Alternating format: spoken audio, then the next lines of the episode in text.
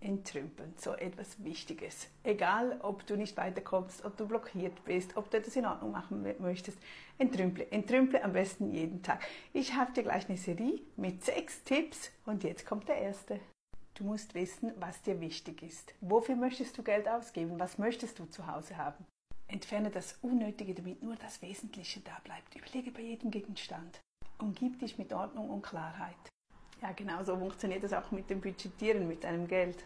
Wenn du nämlich weißt, was dir gefällt, was dir wichtig ist, wenn du dein großes Ziel vor Augen hast und du anhand von dem deine Entscheidungen triffst, fällt es dir viel leichter, etwas nicht zu kaufen. Und da musst du nachher nicht entrümpeln.